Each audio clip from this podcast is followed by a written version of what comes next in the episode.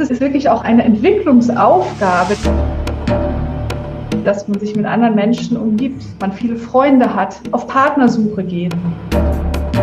Das heißt, es ist einfach in dieser Zeit besonders wichtig, dass man wirklich häufig auch mit vielen Menschen in Kontakt kommt. Und das wurde natürlich ganz besonders auch eingeschränkt. In späteren Jahren im Leben ist es dann so, dass natürlich die Beziehungen eine Rolle spielen, aber da ist es nicht mehr so, dass man mit wahnsinnig vielen Menschen sich umgeben muss, um sich gut zu fühlen, sondern da zählen dann eher einige wenige Beziehungen, die aber eine besonders gute Qualität haben müssen. Was tatsächlich ein Thema ist in dieser Forschung, ist ehrenamtliches Engagement, weil das ein Weg ist aus der Einsamkeit raus. Herzlich willkommen zum Gradido Podcast. Heute zum Thema gesellschaftliche Teilhabe für ein gesundes Leben. Die Corona-Krise mit ihren massiven Kontaktbeschränkungen bietet Forschern aller Disziplinen die perfekte Grundlage, um die fatalen Auswirkungen von Isolation und Vereinsamung zu erforschen.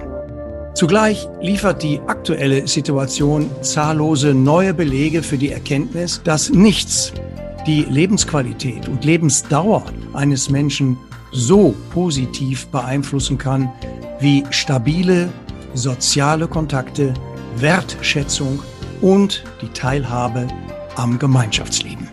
Professor Dr. Maike Luhmann ist Professorin für psychologische Methodenlehre an der Fakultät für Psychologie der Ruhr-Universität Bochum und Research Fellow des Deutschen Instituts für Wirtschaftsforschung. In ihrer Forschung beschäftigt sie sich unter anderem mit den Ursachen und Konsequenzen von Einsamkeit und Wohlbefinden über die Lebensspanne hinweg. Seit dem Frühling 2020 ist Professor Luhmann auch ständige Sachverständige in der Enquete-Kommission Einsamkeit, Bekämpfung sozialer Isolation des Nordrhein-Westfälischen Landtags. Auch der Ausschuss für Familie, Senioren, Frauen und Jugend des Deutschen Bundestages setzt auf ihre Expertise zum Thema Einsamkeit wie im vergangenen April anlässlich einer öffentlichen Anhörung.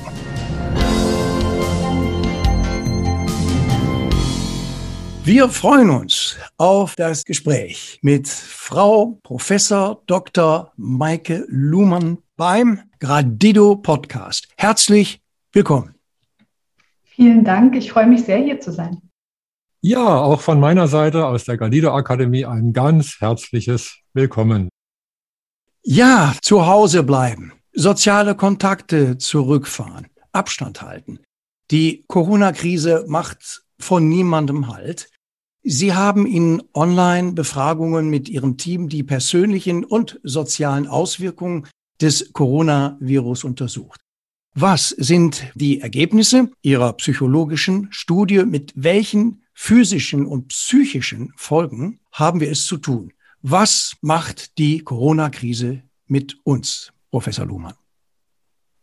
Ja, wir haben, wie Sie gesagt haben, selber eine Studie durchgeführt, in der seit Beginn der Corona-Zeit, eigentlich seit März 2020, einige tausend Menschen regelmäßig teilnehmen. Und die Datenerhebungen laufen teilweise noch oder sind gerade abgeschlossen. Was wir uns schon etwas genauer anschauen konnten, waren so die ersten Wochen des ersten Lockdowns.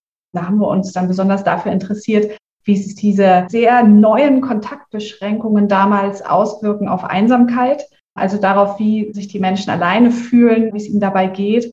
Und wir haben festgestellt, dass es da durchaus eine leichte Zunahme gab, dass aber auch so nach ein paar Wochen die meisten sich so ein bisschen dran gewöhnt haben. Was aber besonders spannend war, ist, dass wir uns eben auch bestimmte Untergruppen angeschaut haben und wir haben da Gruppen identifizieren können, die eben sich nicht dran gewöhnt haben, wo es sogar eine Zunahme über diesen gesamten Zeitraum gab.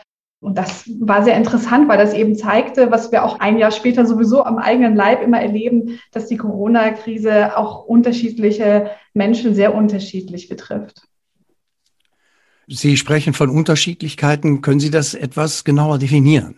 Ja, also zum Beispiel eine Gruppe, die damals schon herausgestochen ist, ist die Gruppe der Eltern. Also diejenigen, die junge Kinder zu Hause haben, die ja schon mhm. im März 2020 auch im Homeschooling waren Das ist eine der Gruppen, die wirklich am meisten gelitten haben. Eine weitere Gruppe, die auch stark gelitten haben, waren Jugendliche und junge Erwachsene. Auch da haben wir eine wirklich starke Zunahme in der Einsamkeit festgestellt. Und auch Menschen, die alleine leben, sind besonders betroffen gewesen von einer Zunahme an Einsamkeit.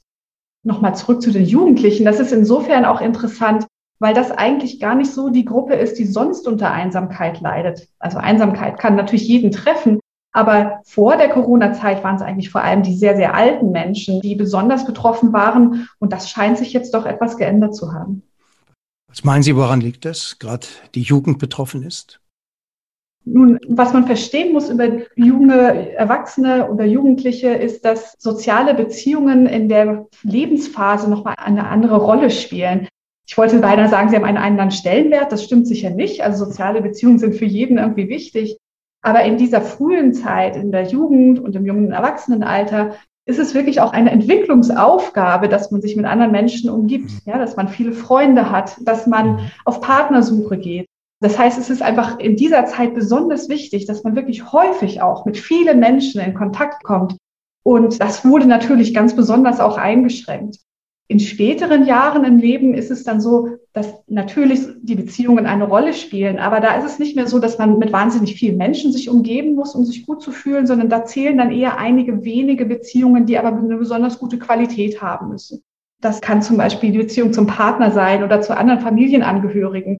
Und wenn man jetzt das Glück hatte und man lebte in einer intakten Familie, dann war man natürlich von diesen Kontaktbeschränkungen nicht ganz so stark betroffen, wenn das sowieso die Beziehungen sind, die im Vordergrund stehen. Also das erklärt für mich ganz wesentlich, warum gerade die Jugendlichen und jungen Erwachsenen so stark gelitten haben. Die jungen Leute müssen ja auch raus. Ne? Sie müssen sich ausprobieren. Sie müssen ihre Grenzen kennenlernen, insbesondere in der Kommunikation. Richtig, genau. Und das ist jetzt auch kein Spaß, was die machen. Ja, das würde manchmal so dargestellt, so, ach, die sollen sich nicht so anstellen, die können doch mal ein bisschen auf Party verzichten das ist viel zu kurz gedacht. Das ist wirklich in dieser Zeit ein ganz wesentlicher Teil des Lebens. Wir nennen das wirklich eine Entwicklungsaufgabe, weil es in der Entwicklung unserer eigenen Person einfach in diesem mhm. Alter, in dieser Lebensphase so wichtig ist, dass man sich in sozialen Beziehungen ausprobiert, verschiedene soziale Beziehungen testet, auch wieder fallen lässt, neu kreiert. Und das hat natürlich alles plötzlich nicht mehr funktioniert. Wie definieren und messen Sie eigentlich Einsamkeit? Einsamkeit ist für mich als Wissenschaftlerin etwas, was darauf abzielt, dass man das Gefühl hat, dass die sozialen Beziehungen, die man hat, nicht ausreichen. Mhm. Also man nimmt so einen Widerspruch wahr, eine Diskrepanz zwischen den Beziehungen, die man hat und die man gerne hätte. Und das bezieht sich sowohl auf die Quantität der Beziehungen, also wie viele Freunde habe ich zum Beispiel oder wie oft komme ich mit Menschen in Kontakt, mhm. als auch auf die Qualität. Also mhm. wie gut sind die Beziehungen? Mhm, mh. Ganz wichtig ist für mich immer zu betonen, dass Einsamkeit wirklich etwas Subjektives ist. Und insofern unterscheidet sich der Begriff, den wir in der Wissenschaft verwenden, auch so ein bisschen von dem Alltagsbegriff. Man verwendet im Alltag auch gerne den Begriff Einsamkeit, um Alleinsein zu beschreiben. Also mhm. zum Beispiel, ich suche bewusst die Einsamkeit der Natur auf das ist alleine sein. Wenn wir über Einsamkeit sprechen in der Wissenschaft, in der Forschung, dann meinen wir wirklich dieses Negative, also etwas, worunter man leidet. Also alleine sein und Einsamkeit werden in der Alltagssprache ein bisschen vermischt. Für uns sind das wirklich zwei ganz klar unterschiedliche Dinge. Einsamkeit darf auch nicht mit sozialer Isolation gleichgesetzt werden.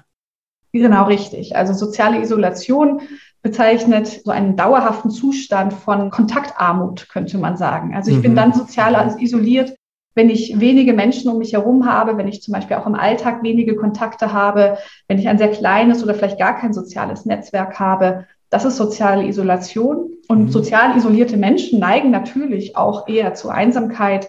Aber es gibt auch Menschen, die leben sozial isoliert und fühlen sich super gut dabei. Also die sind nicht automatisch auch einsam. Wie viele Menschen in Deutschland, aber auch in Europa leiden an Einsamkeit? Das ist gar nicht so leicht zu beantworten. Und dazu muss ich noch mal kurz etwas dazu sagen, wie man Einsamkeit eigentlich misst.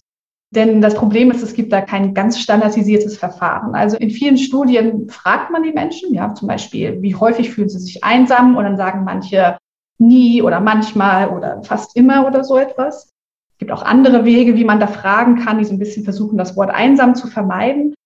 es gibt jetzt nicht irgendwie so dieses eine Verfahren, ja, und das ist etwas anders bei anderen Erkrankungen, die sehr viel klarer definiert mhm. sind und die einfach ganz klar diagnostiziert werden können. Ja, Übergewicht habe ich auf einem bestimmten BMI. Eine Depression wird mir diagnostiziert, wenn eine bestimmte Anzahl von Symptomen auf mich zutreffen. Mhm. Das haben wir alles bei Einsamkeit nicht. Und deswegen muss man immer so ein bisschen vorsichtig sein bei der Beantwortung, wie viele Menschen unter Einsamkeit leiden. Aber zurück zu Ihrer Frage, ja. wie viel sind es in mhm. Europa? Mhm. Wir schätzen, dass es je nach Land so zwischen zwei und zehn Prozent sind. Manche Länder haben auch höhere Zahlen. Das sind dann ungefähr so 20 bis 40 Millionen Menschen in der Europäischen Union, die sich sehr häufig einsam fühlen. Das ist eine ganze Menge. Ja. Die Forscher der Gradido Akademie für Wirtschaftsbionik sehen in der Bekämpfung der Einsamkeit eine ganz zentrale Herausforderung an ein Gesellschaftsmodell der Zukunft. Was macht Gradido anders? Isolation mit ihren schwerwiegenden körperlichen und psychischen Folgen wird ja längst als eines der schlimmsten Übel unserer Zeit identifiziert, Bernd. Ja, ein Gegenpol zur Einsamkeit ist ja die Zugehörigkeit. Also man fühlt sich zugehörig zu einer Gemeinschaft und zur Zugehörigkeit gehört auch, dass man eine Aufgabe hat. Und zwar eine Aufgabe, die man liebt. Wenn ich jetzt physisch isoliert bin, zum Beispiel nicht raus darf, Kontaktbeschränkung und so weiter, in dem Moment, wo ich mich in einer Gemeinschaft geborgen fühle und wo ich weiß, hier kann ich mich einbringen. Das kann jetzt so am Rechner sein, so wie wir drei uns jetzt im Moment unterhalten. Ich glaube, wir drei fühlen uns im Moment gerade nicht einsam. Wir unterhalten uns ganz toll. Das heißt, wir haben eine Aufgabe. Wir kommunizieren miteinander. Wir tun etwas, miteinander, von dem wir der Meinung sind, dass es sinnvoll ist.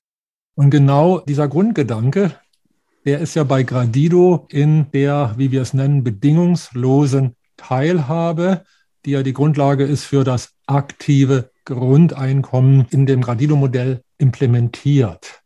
Das bedeutet, dass bei Gradido nicht wie im alten Geldsystem das Geld durch Schulden geschöpft wird. Schulden, also das Wort kommt aus Schuld, also das hat auch viel mit Einsamkeit zu tun. Also wenn sich jemand schuldig fühlt, fühlt er sich wahrscheinlich dann auch eher einsam. Bei Gradido wird durch Beiträge zur Gemeinschaft das Geld geschöpft. Das heißt im Klartext, jeder Mensch nach dem Gradido-Modell hat das verbriefte Recht, sich einzubringen in die Gemeinschaft. Und zwar mit den Gaben, die er oder sie hat. Das heißt also, das, was ich gerne tue, das, was ich wahrscheinlich, wenn ich es häufig tun darf, auch immer besser tue, was ich also gerne und gut tue, die Gaben, die Begabungen, das ist ja auch schon, steckt in dem Wort drin, einbringen in die Gemeinschaft, zunächst einmal, ohne dass die Gemeinschaft jetzt prüft, ist das jetzt für uns von einem wirtschaftlichen Nutzen, sondern es geht erstmal darum, wie kann die Gemeinschaft, und die kann durchaus auch mal in solchen Sondersituationen virtuell sein. Wie können wir so füreinander da sein, dass da Win-Win oder Win-Win-Win-Situationen daraus entstehen? Das heißt also, dass der Einzelne das Gefühl hat, ich bringe mich hier ein in die Gemeinschaft, dass innerhalb der Gemeinschaft auch das Gefühl entsteht, ja, hier sind wertvolle Menschen, also unsere Gemeinschaftsmitglieder sind wertvolle Menschen, die bringen sich mit ihren wertvollen Gaben ein und so haben alle Beteiligten etwas davon. Und dass daraus dann das Geld geschaffen wird, das kann man erklären aus der Spieletheorie. Das ist dann ein Plussummenspiel oder ein Plussummenprinzip. Ein Plussummenspiel funktioniert ja immer so, dass wir entweder gemeinsam gewinnen oder gemeinsam verlieren. Im Gegensatz zu dem sonst so bekannten Nullsummenspiel, wo eben der eine gewinnt und der andere verliert. Und von daher schafft das Gradido-Modell schon ganz wesentliche Voraussetzungen, dass jeder Mensch, ganz egal wie er oder sie gerade drauf ist oder begabt ist oder auch wenn Menschen mit Behinderung und so weiter, die können sich alle in die Gemeinschaft einbringen, erhalten dadurch ihr aktives Grundeinkommen. Sie fühlen sich wertgeschätzt. So eine Belohnung ist auch ganz wichtig, dass ich weiß, wenn ich einen anderen frage oder wenn ich gefragt werde, ja, wie bringst du dich in die Gemeinschaft ein? Womit bekommst du dein aktives Grundeinkommen, dass man sagt, ja, ich mache das und das und das und das ist toll und die anderen freuen sich darüber. Das ist so ein Gefühl des Wertgeschätztsein klingt vielleicht jetzt ein bisschen banal, das ist auch Liebe. Nicht? Also das Gefühl des Geliebtsein, des Angenommensein, des Wertgeschätztsein. Das ist etwas, was dann letztendlich das Gefühl von Einsamkeit gar nicht oder viel weniger aufkommen lässt. Sich persönlich mit seinen Gaben, Talenten einbringen in die Gemeinschaft. Ist das auch ein Punkt, der Ihre Forschung tangiert, Frau Professor Luhmann? Nicht so detailliert wie eben beschrieben, aber ja. was, was tatsächlich ein Thema ist in dieser Forschung, ist ehrenamtliches Engagement. Ehrenamtliches Engagement ist da wirklich ganz, ganz interessant, weil das ein Weg ist aus der Einsamkeit raus. Ja, sich für andere Menschen einsetzen, oder es muss noch nicht mal so sein, dass es irgendwie für andere Menschen ist, sondern einfach sich für eine Sache einsetzen. Und bei den meisten Arten von ehrenamtlichem Engagement macht man das eben nicht alleine, sondern ist irgendwie Teil einer Gruppe. Man hat ein gemeinsames Ziel, ob das jetzt irgendwie gesellschaftlich relevant ist oder nicht, spielt da noch nicht mal so eine große Rolle, sondern einfach dieses Gefühl der Gemeinschaft, was Sie genau gerade beschrieben haben. Und das kann ein Weg raus sein, auch aus der Einsamkeit. Und zugleich kann natürlich auch ehrenamtliches Engagement ein Weg sein, andere Menschen aus der Einsamkeit rauszuholen. Also was ich damit meine, ist, dass viele Initiativen, die es ja jetzt schon gibt, die sich eben mit Einsamkeit beschäftigen, sehr häufig ehrenamtlich oder zumindest hauptsächlich ehrenamtlich funktionieren. Also insofern geht das auch wirklich in beide Richtungen. Wir brauchen im Grunde das ehrenamtliche Engagement, um den einsamen Menschen zu helfen und gleichzeitig das Aktivwerden ein Weg daraus. Aber es fällt gerade den einsamen Menschen auch extrem schwer häufig, sich zu engagieren oder überhaupt auf eine Art aktiv zu werden. Denn gerade wenn man einsam ist, dann neigt man dazu, in so eine Schleife hineinzugeraten, die es einem schwer macht, sich wieder auf andere Menschen einzulassen und vertrauensvoll auf die zuzugehen. Und das ist wirklich auch eine besondere Herausforderung bei diesem Thema. Besonders bei den alten und geschwächten Menschen ja, ist es wichtig, dass man hilft. Bei den alten und geschwächten Menschen ist es besonders wichtig, dass man hilft, weil dort natürlich die Hürden auch besonders groß sind, aber auch sehr offensichtlich. Ja, wenn man alt ist oder wenn man aus gesundheitlichen Gründen eingeschränkt ist, dann kann man natürlich nicht, also nicht weil man alt ist, kann man natürlich nicht teilhaben, aber viele alte ja. Menschen erleben eben gerade diese Einschränkungen in der Absolut. Mobilität, in der Gesundheit ja. nochmal in besonderem Maße. Und das sind genau die Hürden, die es einem schwer machen, an dem normalen sozialen Alltag teilzuhaben. Ja, wenn man einfach nicht mehr so gut aus der Wohnung rauskommt oder seine Nachbarschaft, seine Gemeinde verlassen kann, dann stehen einem viele Möglichkeiten gar nicht offen. Aber das sind sicher offensichtliche Hürden und denen kann man auch ganz gut arbeiten. Aber es gibt auch andere Hürden, die einsame Menschen erleben, die nicht von außen so klar zu erkennen sind. Und das sind wirklich so diese psychischen Hürden, die einen so ein bisschen auch davon abhalten, von sich aus aktiv rauszugehen. Welche psychischen und auch körperlichen Folgen hat soziale Isolation auf die Gesundheit des Menschen? Eine ganze Reihe. Wir wissen, dass einsame Menschen eher zu psychischen Erkrankungen neigen. Depressive Verstimmungen oder auch die sogenannte Major Depression ist da in Zusammenhang gebracht worden. Auch andere psychische Probleme, zum Beispiel Angststörungen, je nachdem, wie man veranlagt ist, Suchterkrankungen wurden alle mit Einsamkeit in Verbindung gebracht. Und zwar derart, dass häufig die Einsamkeit das erste ist und dann kommt die psychische Erkrankung. Die psychische Erkrankung kann aber auch dann wieder zu einer Zunahme der sozialen Isolation und Einsamkeit führen. Also da gibt es dann auch komplexe Zusammenhänge. Einsamkeit kann aber auch zu körperlichen Erkrankungen führen. Es gibt verschiedene Wege, über die das geht. Also einsame Menschen neigen tendenziell dazu, sich weniger zu bewegen. Sie schlafen schlechter, weil sie im Grunde in so einem permanenten Bedrohungszustand sich befinden. Und das schlägt sich auch auf die Schlafqualität dann nieder. Und wenig Bewegen, wenig Schlaf ist natürlich auch per se erstmal ein Gesundheitsrisiko. Einsame Menschen haben vermehrt Erkrankungen zum Beispiel des Herz-Kreislauf-Systems. Es gibt auch Studien, die Demenzerkrankungen, Diabeteserkrankungen und so weiter mit der Einsamkeit in Verbindung gebracht hat, bis hin zu einer verkürzten Lebenserwartung. Und auch der Drogenkonsum hat ja in diesen Zeiten extrem zugenommen. Ja, es gibt Studien, die haben gezeigt, dass gerade in der Corona-Zeit der Alkoholkonsum vor allem mhm. zugenommen hat. Bei anderen Drogen weiß ich jetzt nicht, ob das zutrifft, aber bei Alkohol auf jeden Fall, ja. Einer der wichtigsten Schlüssel zu einem langen und gesunden Leben sind soziale Beziehungen. Und eine wertebasierte Gesellschaft zu entwerfen, in der die Bedingungen für Wirtschaft, Bildung, Arbeit und Leben weniger profitorientiert sind, erscheint ja durchaus Bernd lohnenswert. Es besteht doch die Gefahr, dass zutiefst menschliche Bedürfnisse nach Liebe, Zugehörigkeit und Nähe in Vergessenheit geraten. Ja, also gerade die Bedürfnisse, die du eben angesprochen hast, Liebe, Zugehörigkeit. Es geht dann in Vergessenheit, glaube ich, wenn wir zu sehr im Konkurrenzkampf sind. An dem Moment, mhm. wo ich den anderen Menschen als meinen Gegner oder Feind im schlimmsten mhm. Sinne empfinde, was ja auch in unserem Raubtierkapitalismus teilweise extrem zu sehen ist, dass selbst, also egal ob die Großen oder die Kleinen, versucht immer der eine in den anderen zu fressen oder rauszudrängen. Ein Gegenentwurf ist dann sowas, was Frau Professor Luhmann auch angesprochen hat, ehrenamtliches Engagement. Das ist eine ganz wichtige Sache. Das ist ja so eine weitere der großen Säulen unserer Gesellschaft. Ob man sagt freiwilliges Engagement oder ehrenamtliches Engagement sind verschiedene Wörter für das Gleiche. Es gibt aber auch den Fall, und das hat Frau Professor Luhmann ja auch angesprochen, dass Menschen gar nicht dazu in der Lage sind. Dass sie also vielleicht schon so einsam sind, dass sie sich nicht mehr raustrauen oder dass sie sich irgendwie selbst blockieren. Die kommen aus dem Tunnel gar nicht mehr so richtig raus. Ganz ja? genau, mhm. ganz mhm. genau. Mhm, verstehe. Ganz genau. Und das ist, was wir nennen in unseren Forschungen positiv gekoppelte Systeme. Also das heißt, ein rückgekoppeltes System, mhm. was positiv gekoppelt ist. Das heißt, man verstärkt sich immer gegenseitig. Also jede Wirkung ist gleichzeitig eine Ursache für eine nächste Wirkung, positiv gekoppelt. Das heißt, es sorgt dafür, dass auf der einen Seite, wenn es Schäden sind, dass man in eine abwärts führende Spirale kommt, nicht? weil ich das nicht kann, bin vielleicht nicht gut drauf. Deshalb mag ich gerade keinen Kontakt. Ich ziehe mich zurück, weil ich mich zurückziehe, möglicherweise einfach auf die Couch und zu viel Bier trinke, bekomme ich körperliche Probleme.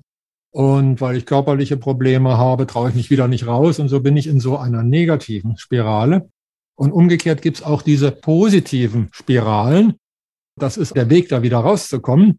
Zu schauen, wenn ich jetzt etwas mache, was mir gut tut, dann komme ich in eine bessere Stimmung, bin in einer besseren Stimmung, dann fällt es mir vielleicht leichter, auch mal hier zum Nachbar oder zum anderen Menschen Hallo zu sagen. Dann bekomme ich da ein Feedback, dass der andere sich auch freut, auch Hallo sagt und dadurch wird die Stimmung wieder höher. Also ganz wichtig sind so diese positiven oder negativen Entwicklungsspiralen, in die wir kommen, die also individuell sein können, aber auch kollektiv.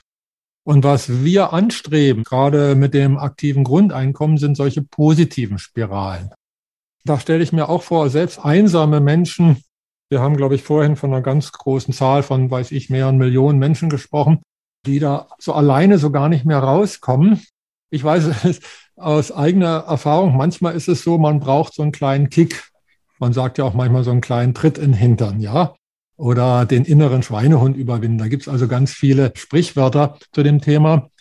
Wenn wir ein aktives Grundeinkommen schaffen, das heißt, um meinen Kühlschrank zu füllen, muss ich mal eben meinen Allerwertesten erheben und etwas für die Gemeinschaft tun, dann kriege ich ein Feedback. Also dann ist vielleicht am Anfang schon so ein gewisser Schubser nötig. Man sagt, ja, eigentlich habe ich keine Lust, aber ich muss ja.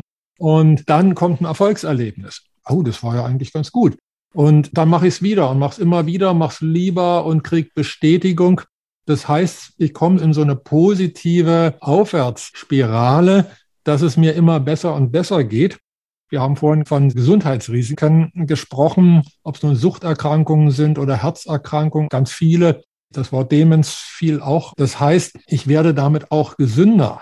Und wenn ich gesünder werde, wiederum fühle ich mich wohler. Also man merkt so richtig, die eine Sache führt wieder zum nächsten. Also Ursache und Wirkung können wir steuern, ob sie nach oben gehen, also zum immer gesteigerten Wohlbefinden, oder ob wir uns runterziehen lassen zum immer schlechteren Wohlbefinden in Richtung Einsamkeit.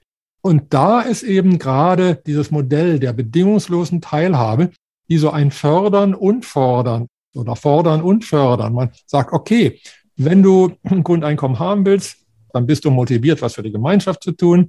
Du machst für die Gemeinschaft, du bekommst Anschluss, du bekommst Feedback von den Leuten. Und so geht's dir immer besser, bis hin, dass auch handfeste gesundheitliche Fortschritte dann daraus entstehen. Was sind die bekanntesten Risikofaktoren für Einsamkeit, Frau Professor Luhmann?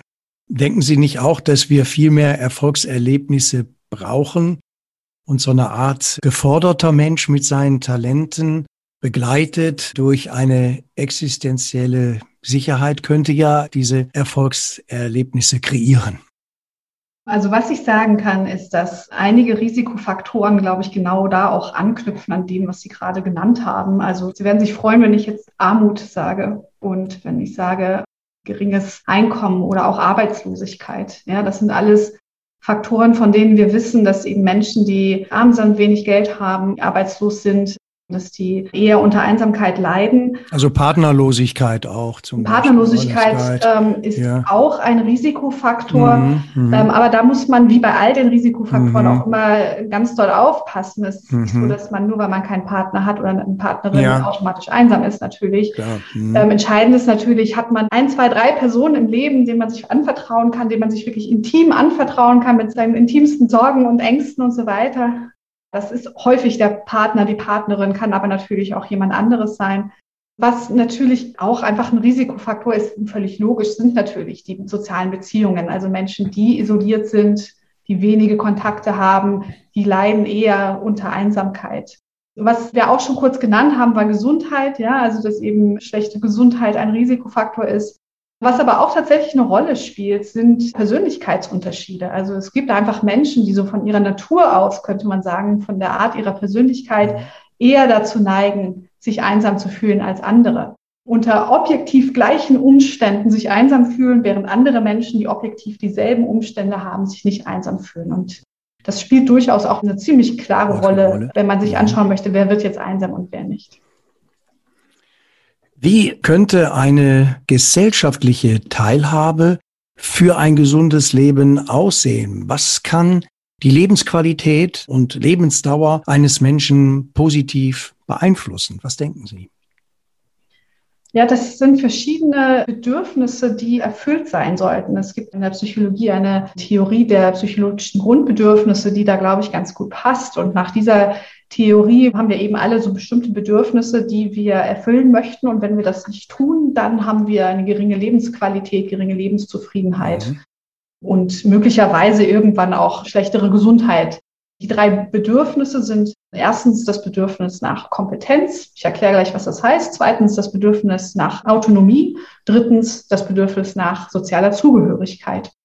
Kompetenz bedeutet, dass wir alles Bedürfnis haben, Aktivitäten nachzugehen, bei denen wir uns irgendwie kompetent fühlen können oder das Gefühl haben, wir haben einen Beitrag, wir machen irgendetwas, was wichtig ist. Ja. Mhm, mhm. Autonomie bedeutet, dass wir ein Bedürfnis nach Freiheit haben. Wir möchten uns nicht gerne vorschreiben lassen, wie wir uns zu verhalten haben, wie wir unseren Alltag gestalten oder auch unser Leben insgesamt. Das heißt, wenn da zu viel Vorschriften sind, ist das auch schlecht für die Lebenszufriedenheit. Und das Bedürfnis nach sozialen Beziehungen oder sozialer Zugehörigkeit, da haben wir, glaube ich, schon ausführlich drüber gesprochen. Wenn das nicht erfüllt ist, ist natürlich so etwas wie Einsamkeit auch sehr schnell da. Ja, also dieser Dreiklang, nenne ich es mal, Kompetenz und sozialer Einsatz, die Zugehörigkeit selbst zu entwickeln, auch die Autonomie, die Sie angesprochen haben, das sind ganz, ganz wichtige Punkte und die Forscher der Gradido-Akademie für Wirtschaftsbionik sehen die dringende Notwendigkeit, das künftige Zusammenleben dauerhaft dahingehend zu reformieren, dass in jeder Lebensphase ein fürsorgliches und lebendiges Miteinander ermöglicht und gefördert wird. Also die bedingungslose gesellschaftliche Teilhabe, Bernd, ist ja tatsächlich einer der Grundpfeiler des Modells für ein gesundes und sinnerfülltes Leben. Ja, ich finde es total interessant, diese drei Begriffe hier, Kompetenz, Autonomie und Zugehörigkeit von Frau Professor Luhmann zu hören. Wenn ich mir jetzt überlege, was bringt ein aktives Grundeinkommen oder die bedingungslose Teilhabe, wir verwenden diese beiden Begriffe ja synonym, in Bezug auf Kompetenz. Wenn ich etwas gerne tue, ob das nun ein Hobby ist oder warum auch immer ich es gerne tue, dann tue ich es im Allgemeinen öfter. Wenn ich es öfter tue, tue ich es besser. Also jeder Musiker weiß das. Das heißt dann üben. Also durch ständiges Wiederholen werde ich immer besser und ich werde kompetenter. Durch die Kompetenz dann wiederum fühle ich mich auch entsprechend besser. Also ich fühle mich eben kompetent. Und das ist eine Frage des Selbstbewusstseins. Das ist also ganz entscheidend. dass ich das Gefühl habe, ja, ich kann meinen Beitrag leisten und zwar auf kompetente Weise. Da gibt es ja auch den Begriff der Wirksamkeit, der in diese Richtung geht. Also das heißt, das, was ich tue, bewirkt etwas Sinnvolles. Also die Kompetenz wird gefördert. Gut, die Autonomie beziehungsweise Freiheit, klar, wenn ich ein Grundeinkommen habe und ich weiß, es ist bedingungslos, nicht im Sinne, dass ich gar nichts tue, sondern ich darf das tun, was ich gerne mache, wo ich ja auch, wie wir eben gesehen haben, ja auch kompetent bin oder beziehungsweise beim Tun immer kompetenter werde. Und motiviert bin. Und motiviert bin. Ich habe dann also auch mein Einkommen. Mhm. Wobei, also wenn wir jetzt vom Grundeinkommen sprechen, ist, glaube ich, uns allen dreien klar, das ist ein Sockel. Also ein Grundeinkommen ist nicht das einzige Einkommen, sondern es ist ein Sockel, wo jeder das Recht hat, wie er oder sie sich dann in der freien Wirtschaft noch weiter betätigt, das kann jeder ja auch selbst entscheiden. Das heißt also, die Freiheit wird auch gefördert, also das zweite Bein. Und das dritte, die Zugehörigkeit, da haben wir vorhin schon gesprochen. Der Mensch ist ein soziales Wesen in einer Gemeinschaft. Ich fühle mich zugehörig, fühle mich wohl, fühle mich gesehen, fühle mich im besten Fall sogar geliebt.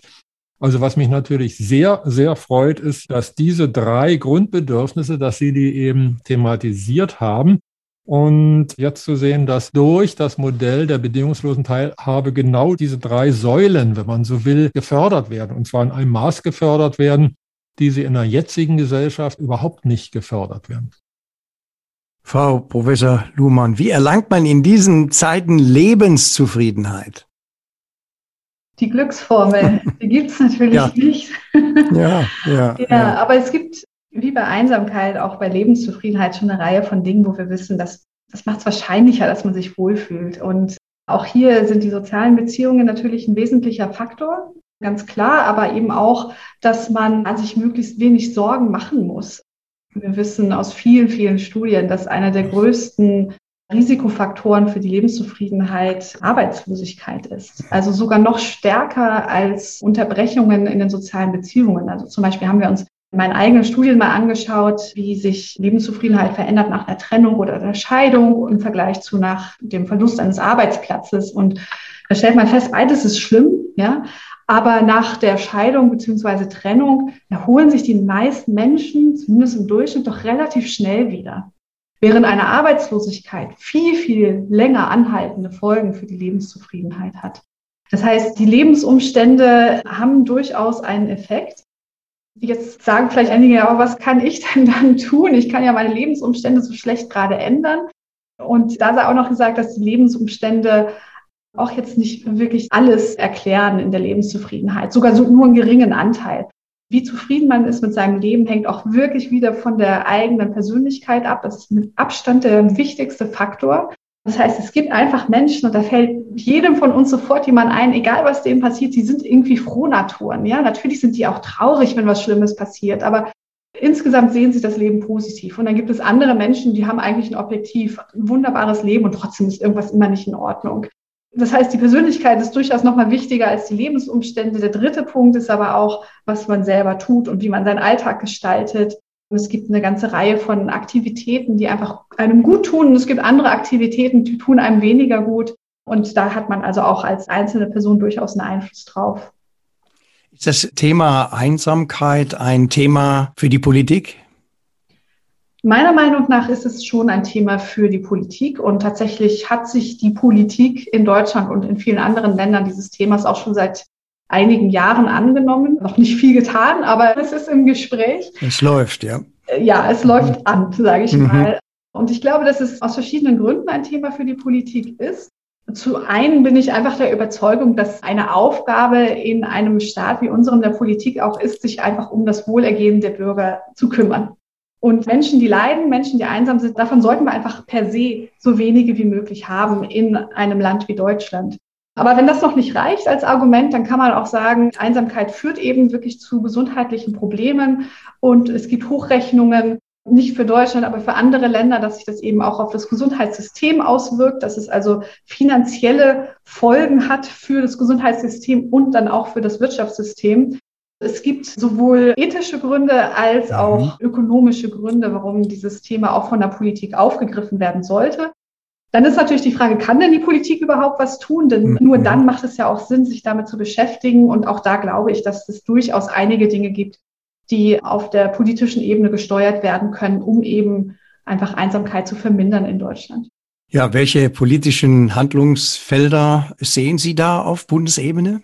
Haben Sie einige Beispiele? Ja, ich sehe da einige. Also zum Beispiel vor Corona war dieses Thema Einsamkeit sehr selten in der Öffentlichkeit.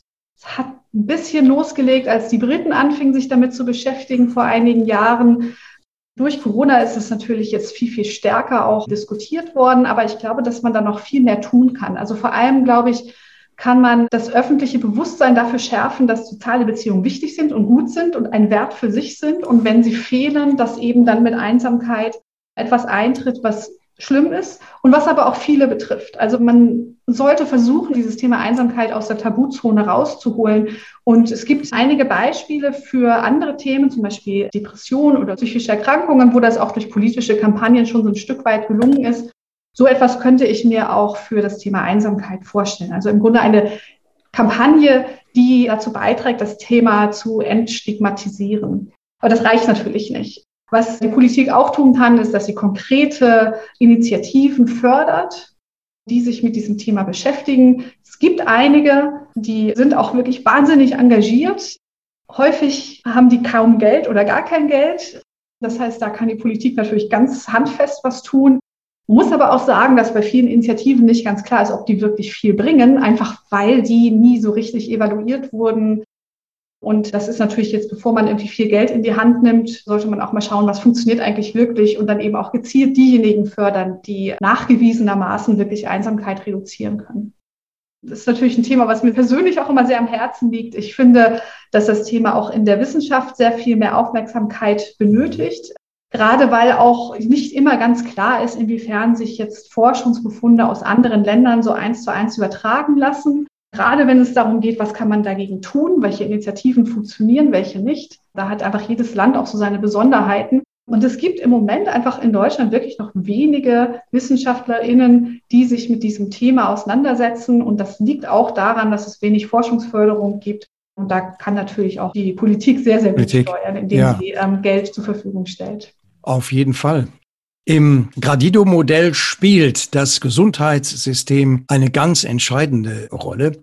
Was ist anders zum jetzigen System? Ja, da sind wir auch schon wieder gleich beim aktiven Grundeinkommen und beim Staatseinkommen. Die dritte Säule ist dann der Ausgleichs- und Umweltfonds. Alle drei spielen rein in die Gesundheit.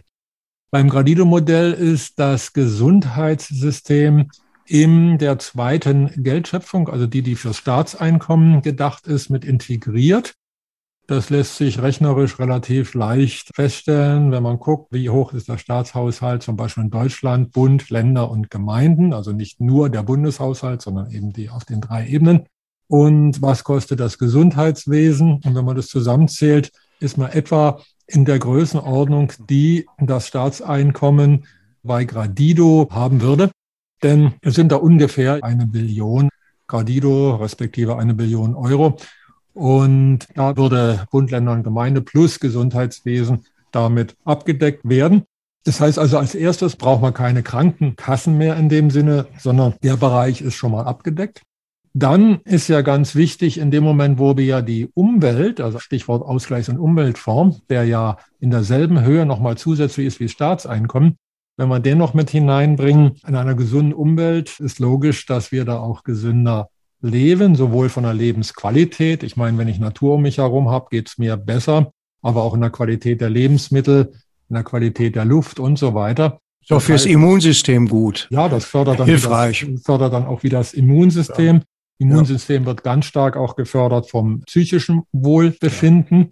Ja, und wenn ich dann die drei Punkte wieder angucke, hier Kompetenz, Autonomie, Zugehörigkeit, das ist übrigens das, was man sofort umsetzen könnte mit einem aktiven Grundeinkommen. Das wird ja ganz viel diskutiert, eben wie gesagt, über ein bedingungsloses Grundeinkommen. Das bedingungslose Grundeinkommen ist die Gießkanne von der Gnade der Hochfinanz. Ein aktives Grundeinkommen könnte auch wissenschaftlich in einem Feldversuch eingeführt werden, so wie für das bedingungslose Grundeinkommen ja auch mal eine Zeit lang in manchen Ländern da mal so Versuche gemacht worden. Da haben Leute eben eine bestimmte Summe Geld eben monatlich bekommen. Da hat man geguckt, was ändert sich im Leben, wie fühlen die sich und so weiter und was machen die daraus. So könnte man auch sagen, man wählt Leute aus und gibt denen mal ein aktives Grundeinkommen. Weil nämlich genau die Punkte, die Frau Professor Luhmann ja auch angesprochen hat, die werden ja dadurch gefördert. Das heißt, schon bevor wir ein ganzes Geldsystem ändern müssen, kann man auch im jetzigen Geldsystem sagen, jetzt probieren wir doch eigentlich mal aus, was bedeutet das, wenn wir bedingungslose Teilhabe und ein aktives Grundeinkommen einführen. Das kann man zunächst mal mit einer begrenzten Anzahl von Menschen tun. Das könnte also ein Forschungslabor, ein Reallabor werden, weil das wissenschaftlich hochinteressant ist.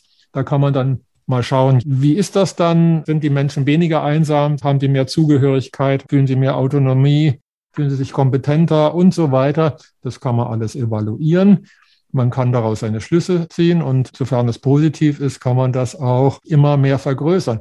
Und es ist auch gar nicht mit großen Kosten verbunden, denn der Trend zu einem wie auch immer gearteten Grundeinkommen, der ist ja jetzt schon da. Es ließe sich in Ländern wie bei uns relativ schnell auch flächendeckend einführen, sogar schon im jetzigen System. Wenn wir dann noch einen Schritt weitergehen und das, ja, ich sage es oft, mörderische Schuldgeldsystem, weil es ist mörderisch, es ist ein Kriegssystem. Man sieht ja auch, dass ständig Kriege da sind. Ich will jetzt gar nicht bestimmte aktuelle Ereignisse zu sehr schauen, weil es wird ständig an vielen Stellen der Welt gezündelt. Und wenn man danach guckt, sieht man auch, dass da massive finanzielle Interessen da sind, die eben vom Geldsystem her motiviert sind. Wir könnten anfangen mit einem aktiven Grundeinkommen als Großversuch. Man kann das wissenschaftlich evaluieren, man kann daraus Studien machen und kann sehen, ja, was passiert, wenn man dieses Labor, dieses Reallabor vergrößert und könnte so wirklich Schritt für Schritt Erkenntnisse erlangen, werden die Leute gesünder? Du hast eben nach dem Gesundheitssystem gefragt. Werden sie weniger einsam? Fühlen sie sich zugehöriger? Fühlen sie sich kompetenter und so weiter? Das lässt sich alles wunderbar dann wissenschaftlich untersuchen und daraus Schlüsse zu ziehen. Auf verschiedensten Ebenen sind bereits kreative Maßnahmen ja auch im Einsatz. Also in den Niederlanden, in Holland hat eine Supermarktkette schon vor zwei Jahren sogenannte Plauderkassen, wo man sich ein bisschen unterhalten kann, eingeführt. Also ein Schwätzchen halten anstelle sozusagen der, wie wir es ja gewöhnt sind, zackigen Abfertigung sozusagen. Da steht ganz was anderes im Fokus, nämlich dass die Menschen zusammenkommen. Bei dem japanischen Unternehmen Hagemashi Tai lassen sich gleich ganze Familien als Gesellschaft buchen. Und Sie haben ja Großbritannien auch schon angesprochen, Frau Professor Luhmann. Die Briten haben seit 2018 sogar ein eigenes Einsamkeitsministerium. Auch für Deutschland denkbare Ansätze? Wie sehen Sie das? Prinzipiell denke ich, sind das auch für Deutschland Ansätze, die man sich mal genauer anschauen sollte. Ich fange vielleicht mal mit dem letzten Punkt an. In Großbritannien gibt es tatsächlich eine Beauftragte, würde man in Deutschland eher sagen, für Einsamkeit. Das ist kein Ministerium wie bei uns, dass da eine ganze Behörde dahinter steht. Aber zumindest ist das Thema auf der exekutiven Ebene klar positioniert und mitgedacht.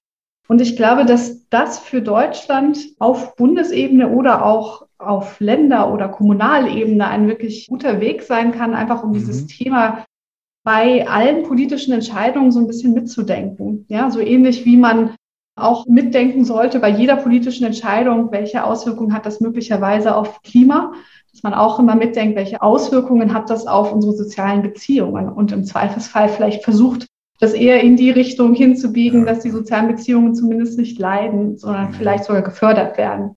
Das ist möglicherweise utopisch, dass das im realen Politikbetrieb dann so mhm. funktioniert. Aber wenn man niemanden hat, der sich darum kümmert, dann wird es garantiert nicht passieren.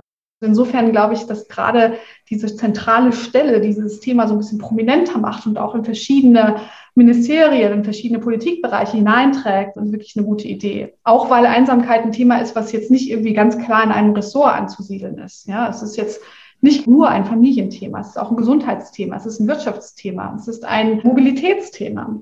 Ja, da sind ganz viele Bereiche von betroffen. Ja, und dann gibt es eben so nette kleine Projekte wie die Plauderkassen oder die Familie in Japan oder auch zum Beispiel in den Niederlanden wurde das mal getestet, so ein Projekt, wo die Paketboten mal ab und zu auch klingeln und gucken, ist da noch jemand? Wie geht es der Person? Ja, einfach um sozial isolierte Menschen überhaupt zu identifizieren. Ja, und zu wissen, wo sind die eigentlich, weil die eben nicht unbedingt von sich aus sich bemerkbar machen.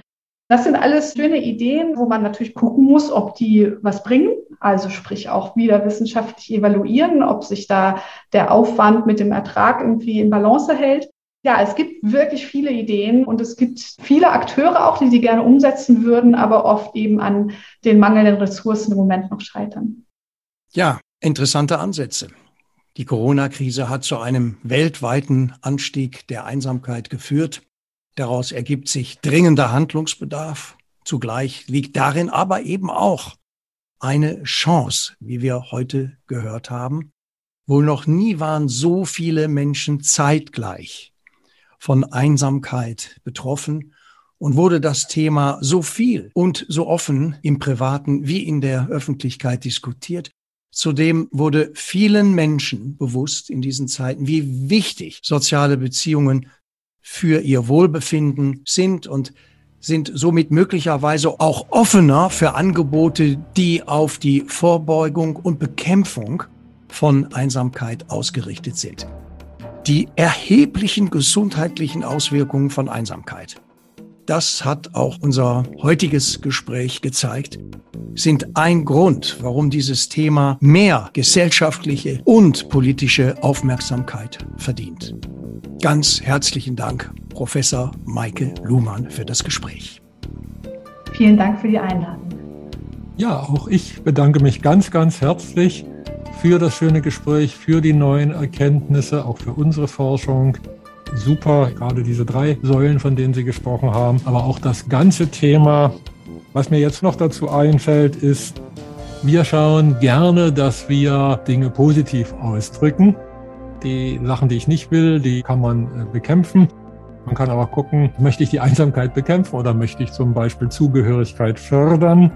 Was mir da in dem Zusammenhang auch einfällt, ist beispielsweise Bhutan mit dem berühmten Brutto-Glücksprodukt auch ein sehr toller Ansatz, wo man einfach schaut, wie kann man dafür sorgen, dass es den Menschen besser geht. Es fiel auch eben der Begriff Utopie. Das heißt also, manchmal scheut man sich und sagt, ich bin Realo oder Realpolitiker. Aber gerade solche Utopien erstmal zu denken, also alle positiven Entwicklungen starteten erstmal als Utopie, also irgendwas, wo man dachte, um Gottes Willen, das kann doch nie sein. Und es gab dann ein paar Menschen, die gesagt haben, auch wenn er nicht dran glaubt, dann hindert mich wenigstens nicht dran, dass ich es mache. Und dann kamen neue Dinge in die Welt. Insofern finde ich das sehr, sehr schön, an dem Thema zu forschen, nach Lösungen zu schauen. Und in diesem Sinne nochmal ganz herzlichen Dank auch von meiner Seite für das interessante, spannende Gespräch. Hat mich sehr gefreut. Für die friedliche Transformation des bestehenden Wirtschafts- und Finanzsystems zum Wohle eines glücklichen, gesünderen und auch sinnerfüllteren Erwerbs- und Privatlebens sind alle potenziellen Mitstreiter dazu eingeladen, sich in einer Great Cooperation mit der Gradido Akademie zu vernetzen. Details zu der Great Cooperation findet man unter www.gradido.net. Tausend Dank und bis zum nächsten Mal sagen Michael und Bernd.